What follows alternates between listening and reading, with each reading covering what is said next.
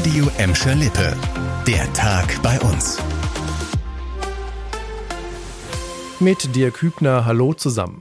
Die Corona-Pandemie verliere schrittweise ihren Schrecken. Die Infektionslage sei seit Wochen stabil. Das hat Bundesgesundheitsminister Karl Lauterbach heute gesagt.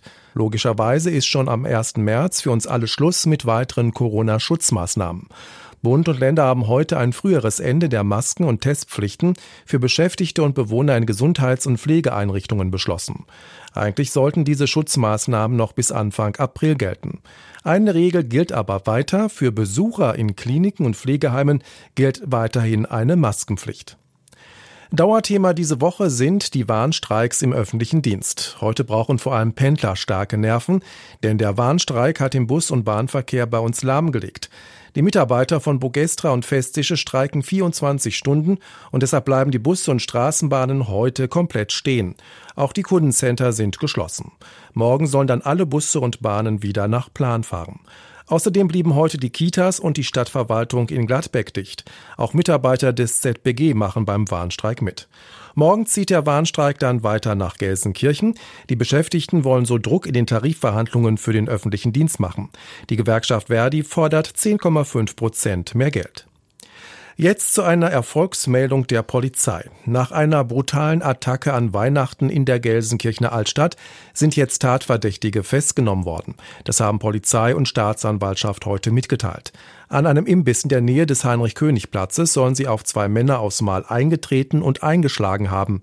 Die beiden Opfer wurden dabei so schwer verletzt, dass Lebensgefahr bestand. Die Täter flüchteten mit mehreren Autos. Seitdem ermittelt eine Mordkommission der Gelsenkirchener Polizei. Insgesamt konnten jetzt sieben Tatverdächtige im Alter zwischen 18 und 30 Jahren geschnappt werden. Außerdem haben die Beamten zwölf Wohnungen und Geschäftsräume durchsucht, um Beweismittel zu sichern. Unter anderem in Bremen, Osnabrück und Gelsenkirchen. Und noch eine Meldung zum Thema Blaulicht. Aufmerksame Nachbarn haben in der Nacht bei einem Wohnungsbrand in Gelsenkirchen-Rotthausen Schlimmeres verhindert. Die Feuerwehr wurde zu einem Mehrfamilienhaus in der Mechtenbergstraße gerufen. Nachbarn hatten Flammen an einem Fenster im Obergeschoss gesehen. Mit Hilfe von Drehleitern konnte die Feuerwehr zwei Personen aus dem zweiten und dritten Stock retten. Zwei Männer wurden leicht verletzt. Das Feuer war in einer Küche ausgebrochen. Die Flammen waren schnell gelöscht, weil aber überall Rauch war, musste auch kurz das Gebäude nebenan geräumt werden. Die Bewohner konnten laut Feuerwehr aber schnell wieder in ihre Wohnungen zurück.